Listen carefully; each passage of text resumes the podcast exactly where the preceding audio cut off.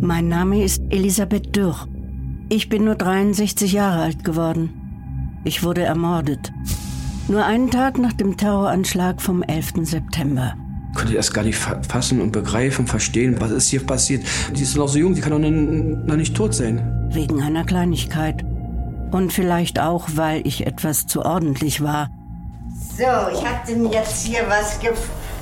Was machen Sie mit meinem Portemonnaie? Vielleicht sollte man nicht jeden trauen, nur weil man ihn kennt. Oma hätte nicht die Tür geöffnet, jemand Fremde. Das hätte sie nicht gemacht. Meine Lieben und ich würden uns nie wiedersehen. Und dann haben sie gesagt, Herr Dürr, wir müssen Sie mitnehmen, wir haben noch Fragen, aber diesmal ist Beschuldigter. Dabei hatte ich mich noch auf so viele Jahre mit meinen Liebsten und mit meiner Enkelin gefreut.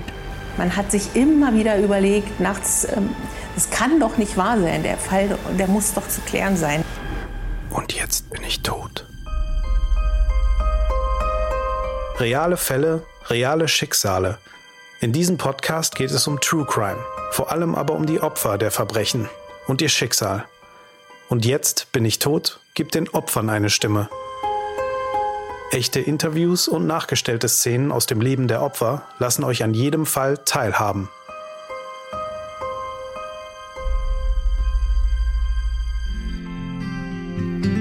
Sarah, Schätzchen! Moment noch, ich komm gleich. Ja, mach mal Dalli, ich kann nicht ewig hier rumsitzen. Tada!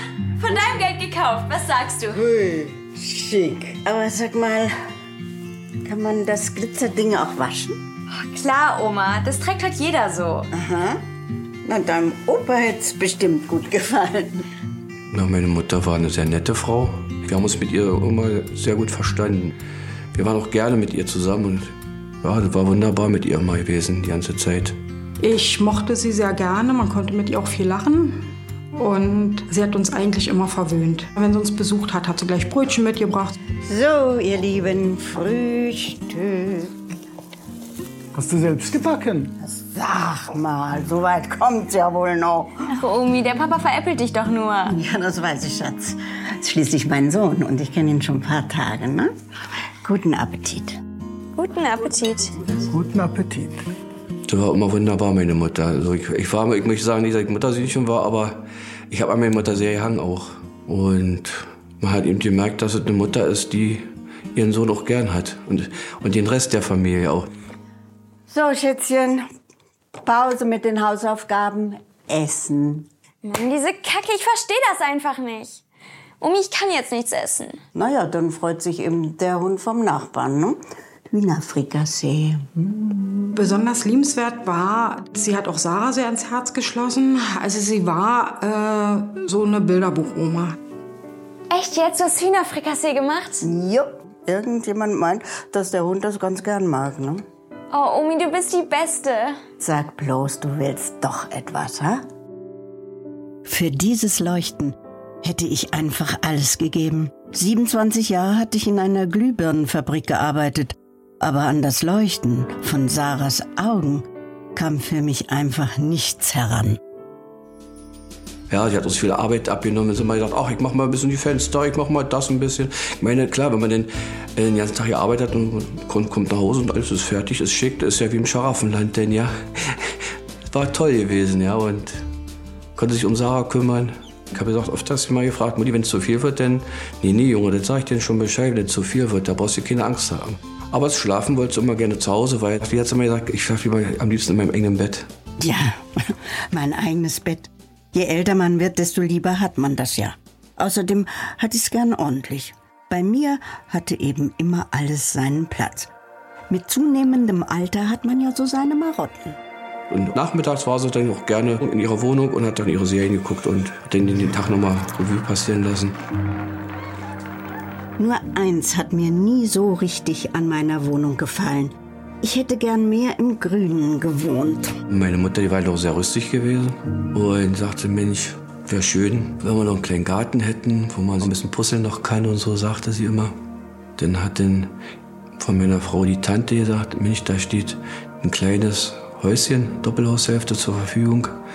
Die wird verkauft. Dass das alles so schön grün ist, das ist traumhaft. Ich nehme das Zimmer da oben. Ja, komm. Mensch, das ist es. Ja, es ist perfekt. Ja, ich bin dabei. Echt jetzt? Ja. Ihr macht das wirklich? Ja. Oh nee. Da muss ich ja dauernd dein Hühnerfrikassee essen. Ich mach dir auch gern Schuhsohlen, wenn du willst. Sie hat sich sofort darin verliebt in den Garten, ja. Und wir haben gesagt, ja, das ist eine schöne Altersvorsorge. Eigentlich war ja schon alles super. Ich war gesund, hatte eine schöne Wohnung und meine Lieben. Aber das, also dieses Haus und die Vorstellung, mit Heiko und allen da zusammen zu wohnen, das war einfach wunderbar. Wir sind ja mit dem Makler dann durch. Der sagt, schlafen Sie Nacht drüber, rufen Sie ein. Und Oma war auch einverstanden, hat sich auch schon gefreut gehabt. Das Haus war 200 Kilometer weit weg, in Halberstadt. Heiko hat mich noch gefragt, ob das geht, ganz raus aus Berlin. Aber mal ehrlich habe ich gesagt, Freunde habe ich doch eh keine hier, nur ein paar Nachbarn und ein paar flüchtige Bekannte von früher. Ach, Liesel, Gertrud. wir haben uns lange nicht Ja, gesehen. das stimmt. Wie geht's dir denn? Ja, gut. Wohnst du doch in der gleichen Wohnung? Ja, ja, aber wir haben ein Haus gefunden und der Heiko, der kauft es für uns zusammen und dann ziehen wir raus aus Berlin ins Grüne mit Garten und so, weißt du? Aber der ist doch bloß Hausmeister. Kann er sich das alles leisten? Ja. Ich habe ja was auf der hohen Kante und ich gebe ihm auch noch was dazu. Na, schön. Dann bis bald. Ja. Wir sehen uns noch.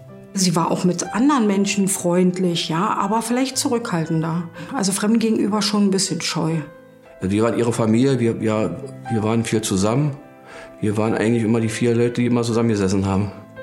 Und dann, ja, dann kam dieser eine Tag. Verehrte Zuschauer, guten Tag. Wir unterbrechen an dieser äh, Stelle die Sendung Der Schwächste fliegt für eine wichtige Nachricht, die uns im Moment hier aus New York erreicht. Offensichtlich hat sich ein Anschlag auf das World Trade Center ereignet in New York, in Manhattan. Offensichtlich haben zwei Flugzeuge die beiden großen Türme, die dort nebeneinander stehen, an der Südspitze von Manhattan, getroffen. Ich weiß gar nicht, was ich sagen soll. Ich habe als Kind den Krieg erlebt und ich habe kurz gedacht, jetzt geht das alles wieder los. Das ist ja furch furchtbar. Die Leute springen darunter. Wir hatten am Telefon darüber gesprochen. Ich wollte es ja nur nicht so beunruhigen. Ältere Menschen sind ja manchmal noch beunruhigter. Man wartet ja erstmal ab. Ja, stell dir mal vor, das passiert bei uns hier. Ja, da, dann bis später, ja? Tschüss. Ich habe mich gefragt, wie das wohl weitergeht. Ich meine, wir lebten in Berlin, die Kinder und ich. Eine große und bekannte Stadt. Vielleicht waren wir auch ein Ziel. Eins stand für mich fest an diesem Tag. Jetzt habe ich mich noch mehr auf unser Haus im Grünen gefreut, weit weg von der Großstadt. Es wäre besser gewesen, ich wäre noch an diesem Abend weggezogen. Dann wäre ich heute vielleicht noch am Leben. Am 12.09. ist meine Schwiegermutter hier vor, äh, vormittags gekommen zu meinem Mann. Ne? Und die hatten sich beide miteinander abgesprochen, dass sie auf die Tochter aufpasst. Entschuldigung. Ist der Makler? Ja? Und am 12 kam dann der Anruf, dass der Makler einen Termin frei hat und wir möchten runterkommen, weil die Verkäuferin auch dann da ist. Heute noch, ja. Ja, prima. Ja, das, das kriegen wir hin. Ja, super, danke. Tschüss. Das klappt mit dem Haus. Heute noch. Sofort. Heiko und Janette könnten heute noch unterschreiben. Manchmal hat man einfach Glück. Dachte ich zumindest damals. Da sind wir beide runtergefahren, wir beide alleine. Ja, und sie war hier noch in der Wohnung ein paar Stunden und ist dann am späten Nachmittag, so gegen 16, 17 Uhr in ihre Wohnung gefahren. Sie hatte mit Sarah noch verabredet, dass sie sich meldet, wenn sie da ist. Und das hat sie auch getan. Dann sehen wir uns morgen zum Mittagessen. Ja. Wir können dann das feiern mit dem neuen Haus, ja? Also, tschüss. Vielleicht sollte man nicht immer an die Tür gehen, wenn es klingelt. Vielleicht hätte ich länger mit Sarah telefonieren sollen. Vielleicht sollte man nicht jeden trauen, nur weil man ihn kennt. Aber es gibt Momente, da muss man die Tür eben öffnen. Ich hatte probiert, unterwegs anzurufen, aber ich habe sie nicht erreichen können. Aber ich war es ja gewöhnt, weil, weil sie immer dann abends nicht mehr telefonieren wollte, so spät. Und wir waren ja auch nächsten Tag verabredet gewesen wieder. Doch meine Lieben und ich würden uns nie wiedersehen. Was ist mit mir passiert an diesem Tag? Lange hat die Polizei darum gekämpft, das zu klären. Aber das ist der Teil meiner Geschichte, den jetzt besser andere erzählen. Dies ist der Beginn einer elf Jahre andauernden Mordermittlung.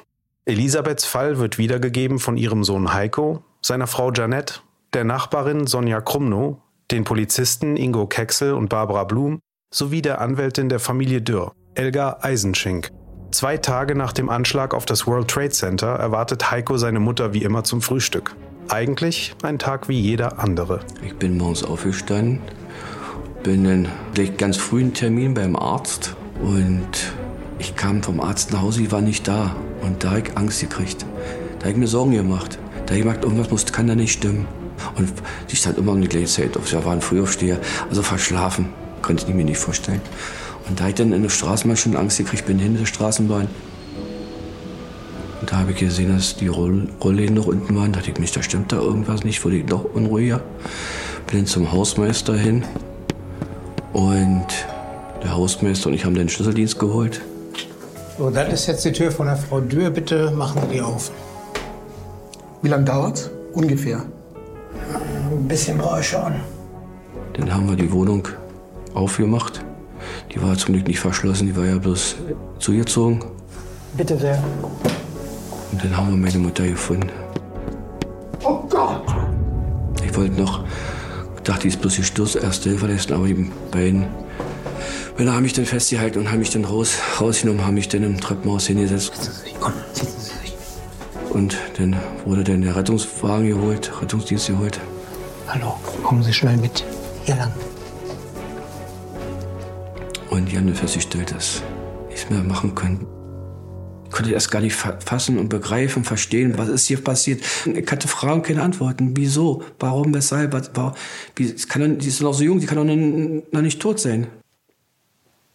Und dann kam die Polizei. Dann wurde ich dann im Wagen gesetzt von der Polizei und sollte dort warten. Durfte meine Frau anrufen. Jeanette? Jeanette, kommst du bitte? Es ist was Schlimmes passiert. Er konnte gar nicht richtig sprechen am Telefon. Ich habe ja gar nicht richtig verstanden. Ich habe eigentlich nur verstanden Tod und meine Mutter und das Weinen von ihm am Telefon.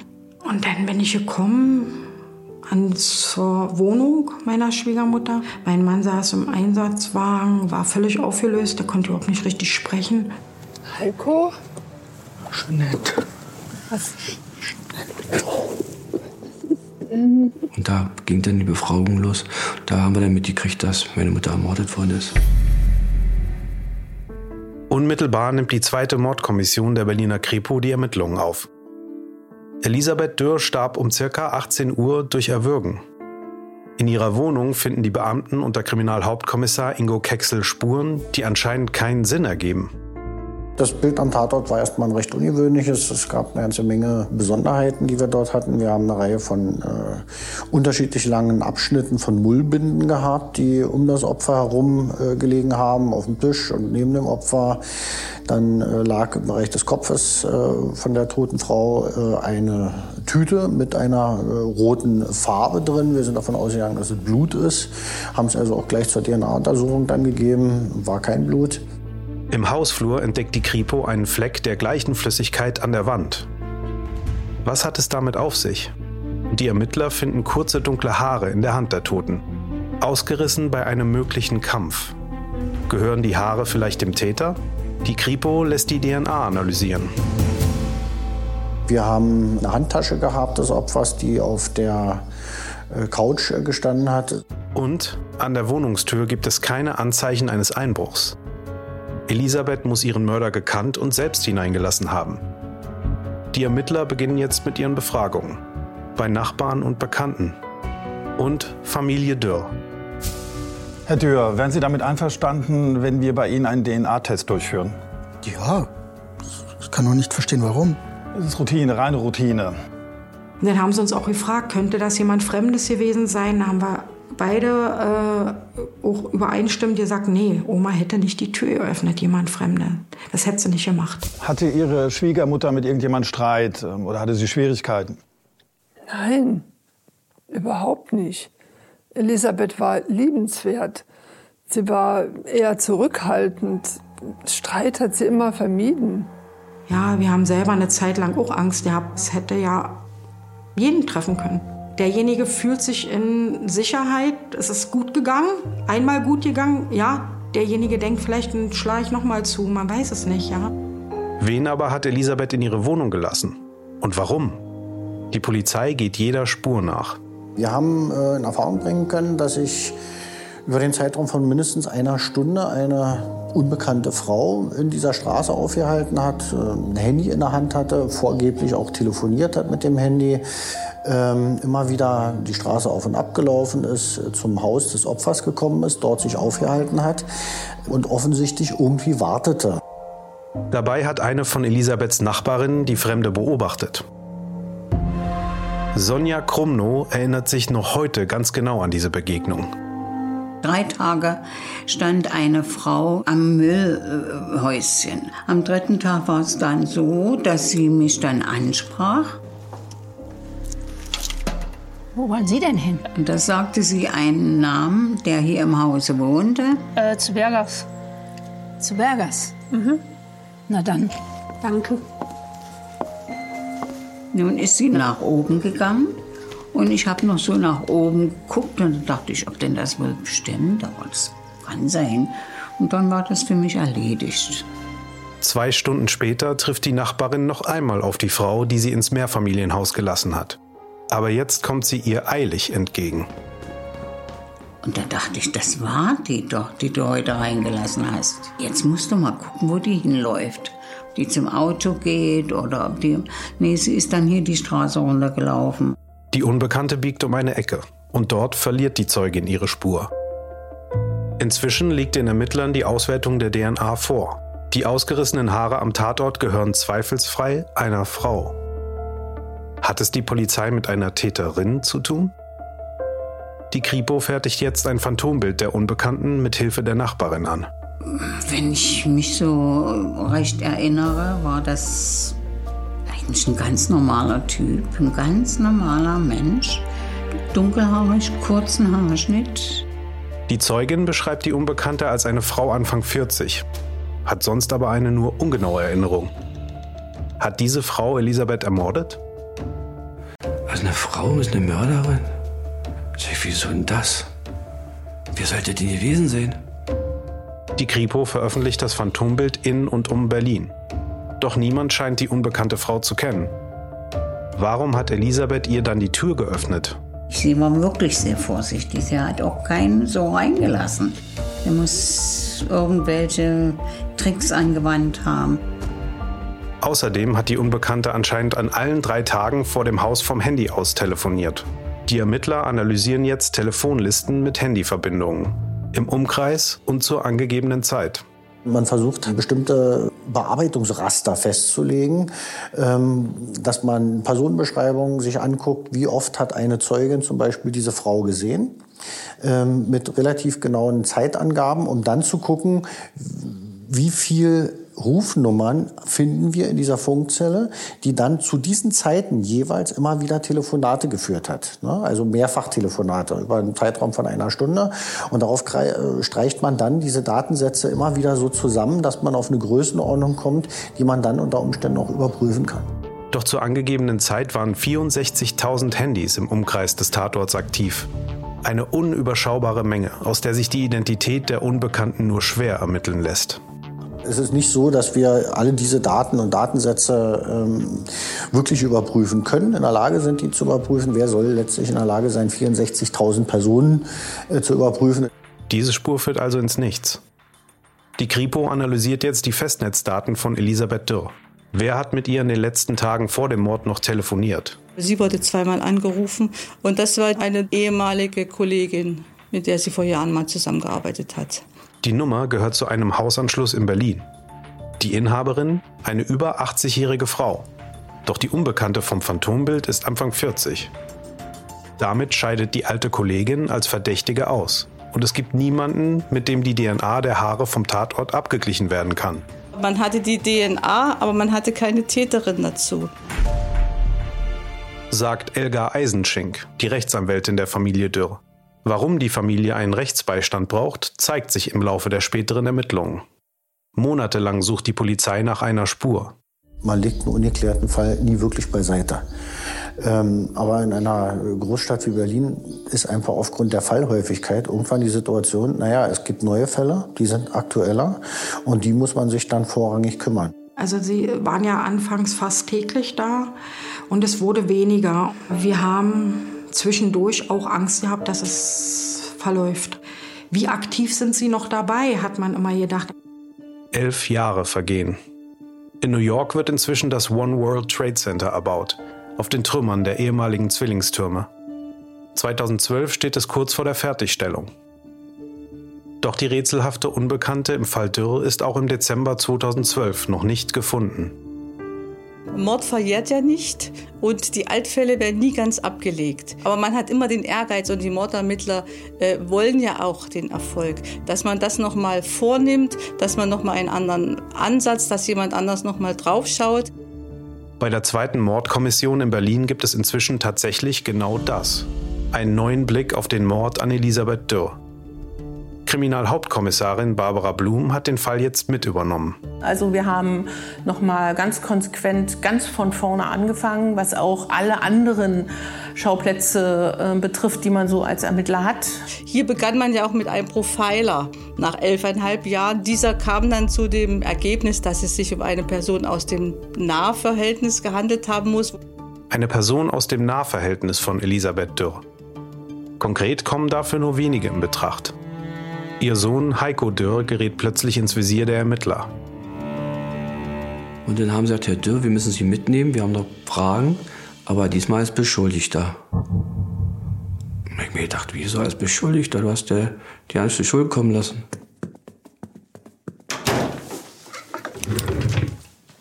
Herr Dürr, an dem Tag, als Ihre Mutter ermordet wurde, haben Sie ein Haus gekauft. Ja. Und Ihre Mutter hat Ihnen Geld dafür gegeben. Ja, natürlich. Wir wollten ja gemeinsam dort einziehen. Trotzdem ist ein erheblicher Restbetrag entstanden, für den Sie aufkommen mussten. Ja, sicher. Ich verstehe nicht ganz, worauf Sie hinaus wollen. Wir stellen uns die Frage, wie Sie diesen Restbetrag finanzieren wollten, ohne das Erbe Ihrer Mutter. Klar war uns dann klar, jetzt beschuldigen sie uns. Das war für uns beide eigentlich schockierend. Entschuldigen Sie, verstehe ich Sie richtig? Nach fast zwölf Jahren kommen Sie auf mich und deuten an, ich hätte Grund gehabt, meine Mutter zu. wegen Geld. Ich bin dazu verpflichtet. Ja, aber ich kann es doch gar nicht gewesen sein. Ich war doch. Genau zu dem Zeitpunkt war ich 200 Kilometer weit weg beim Notar und habe das Haus gekauft. Das kann er doch bezeugen. Und ich meine, was ist mit dieser Frau? Die, die Sie nie gefunden haben. Ja, Sie hätten ja jemand anderen beauftragen können. Eine Auftragsmörderin, um an eine mögliche Erbschaft zu gelangen? Und all das, um das neue Haus zu finanzieren. Ja, und dann haben sie gefragt und gefragt und die denkt auch dann wieder bis, bis spät abends und dann haben sie gesagt, Herr Dürr, Sie können wieder gehen. Auch wenn Heiko Dürr gehen darf. Der Verdacht ist noch nicht ganz ausgeräumt. Die Polizei muss weiterhin in alle Richtungen ermitteln. Wer hatte sonst noch Kontakt zu Elisabeth? Und wer ist die Frau, die sich Zugang zu ihrer Wohnung verschafft hat? Wir haben die Telefondaten ähm, nochmal überprüft, wirklich nochmal sehr detailliert. Die Ermittler durchkämmen noch einmal alle Telefonlisten von 2001. Sie überprüfen noch einmal die Telefonanrufe bei Elisabeth Dürr und stoßen auf eine Spur, die zuvor nicht weiterverfolgt worden war. Man muss sagen, dass wir natürlich dann immer ermitteln, wer ist der Anschlussinhaber. Und seinerzeit passte das Profil der Anschlussinhaberin nicht. Vom Alter her kam sie nicht in Frage. 2001, vor elf Jahren, war die Anschlussinhaberin, eine alte Kollegin von Elisabeth, bereits über 80. Die gesuchte Frau vom Phantombild wurde aber ja als Anfang 40 beschrieben. Doch Barbara Blum folgt jetzt auch der kleinsten Spur. Wir haben gesagt, wir priorisieren jetzt eigentlich nicht mehr, sondern es wird zu 100 Prozent jede Person, die einen Anrufversuch gestartet hat bei dem Opfer, die wird überprüft. Die haben sich da richtig festgebissen dran, man hat das gemerkt. Die wollten den Fall lösen. Die Kommissare beschließen, die Anschlussinhaberin persönlich zu besuchen und machen sich auf den Weg. Hier. Zu einem Besuch bei der alten Dame. Ist offen. Dritter Stock.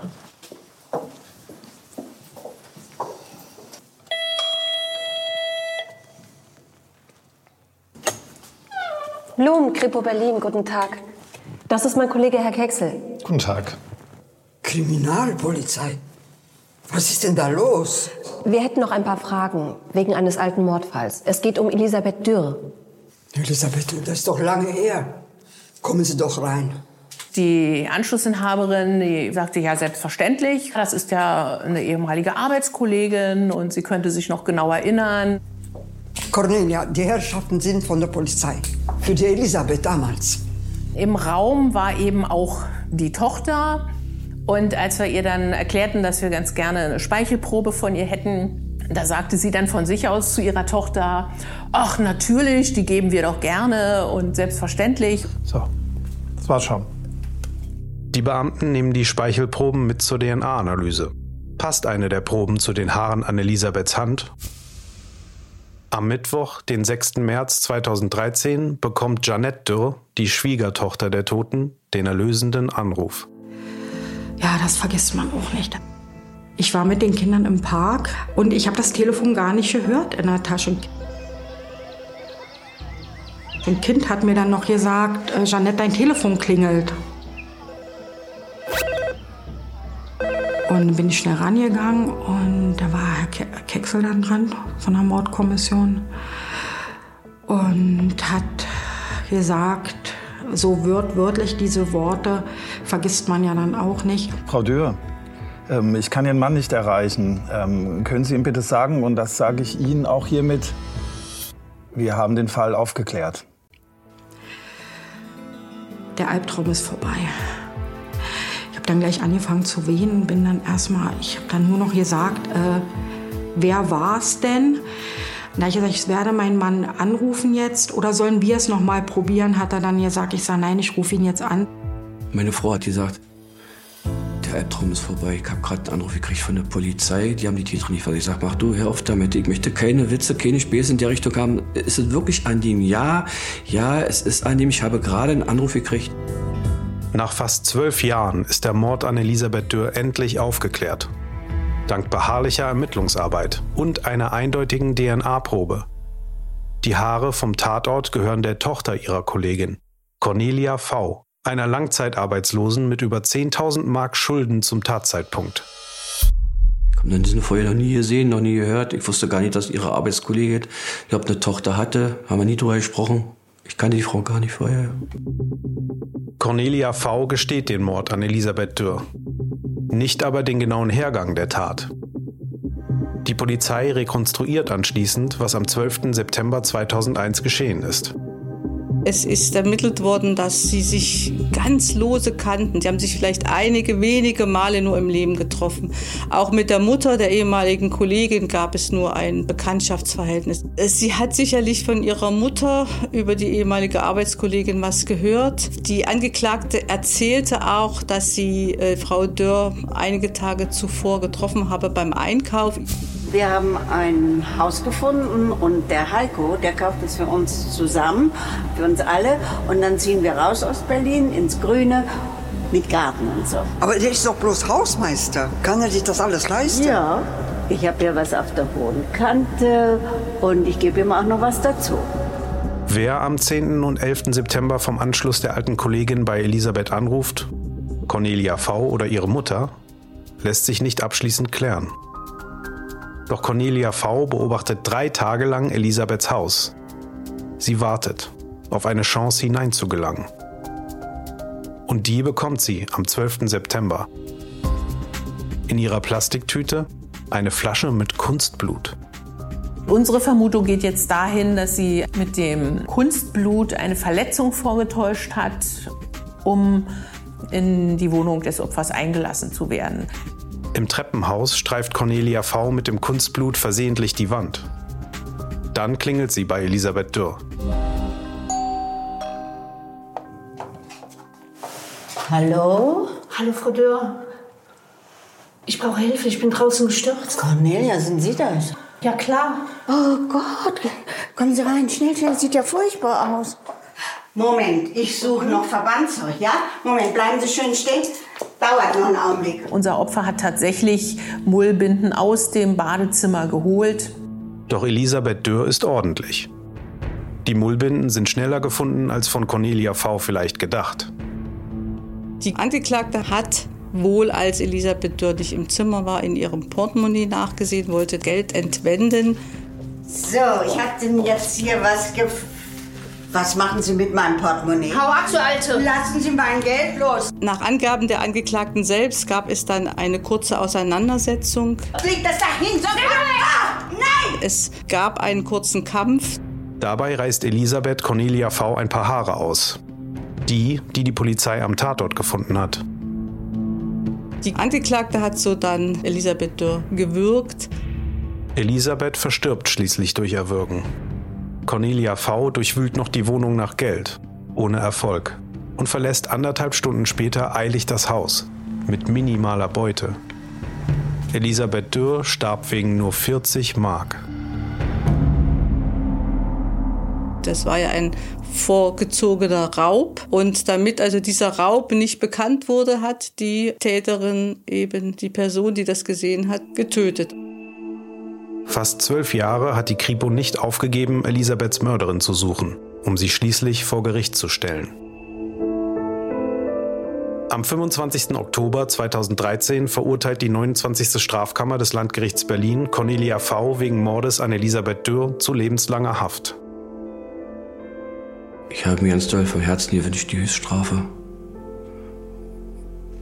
Weil das war ja wirklich ein schlimmer Einschnitt im Leben. Und bin doch zufrieden, dass sie die Höchststrafe gekriegt hat. Wenn man so viele Jahre an so einem Fall sitzt und so unvorstellbar viele Stunden ähm, daran gearbeitet hat, man hat sich immer wieder überlegt, nachts, ähm, das kann doch nicht wahr sein, der Fall, der muss doch zu klären sein. Dann ist das schon in einem ganz besonderem Maße befriedigend. Auch wenn es elfeinhalb Jahre gedauert hat, kann ich nur sagen, bin ich der Mordkommission dankbar für ihre Arbeit. Und sie haben es auch einmal gesagt, wir haben die Nadel im Heuhaufen gefunden. Es war wirklich so. Dass man zum Abschluss kommt, ist sehr wichtig für den Menschen. Mit der Ungewissheit zu leben, das ist was ganz Schlimmes. Man fragt sich doch immer, wieso, warum, weshalb. Und die Fragen wurden dann alle im Gericht dann alt geklärt. Sie hatte die rechte Strafe gekriegt und, und das ist schön. Ich habe im Leben nicht die großen Träume gesucht. Ich habe immer das Glück in den kleinen Dingen gefunden. In der Freude meiner Enkelin über ein neues T-Shirt, den Gesichtern meiner Lieben, wenn ich sie verwöhnt habe. Das war für mich Glück. Ich hätte es gern noch länger genossen.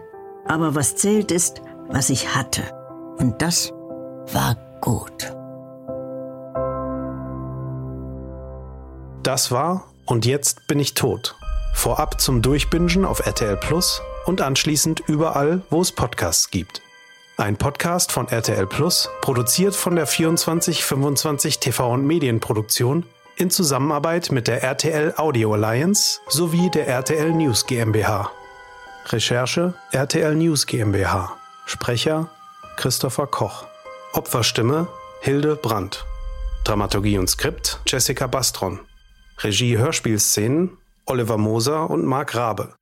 Mit den Stimmen von Britta Jacobi, Martha Hirschfeld und Nora Schilling. Redaktionsleitung Audio Alliance Ivy Hase.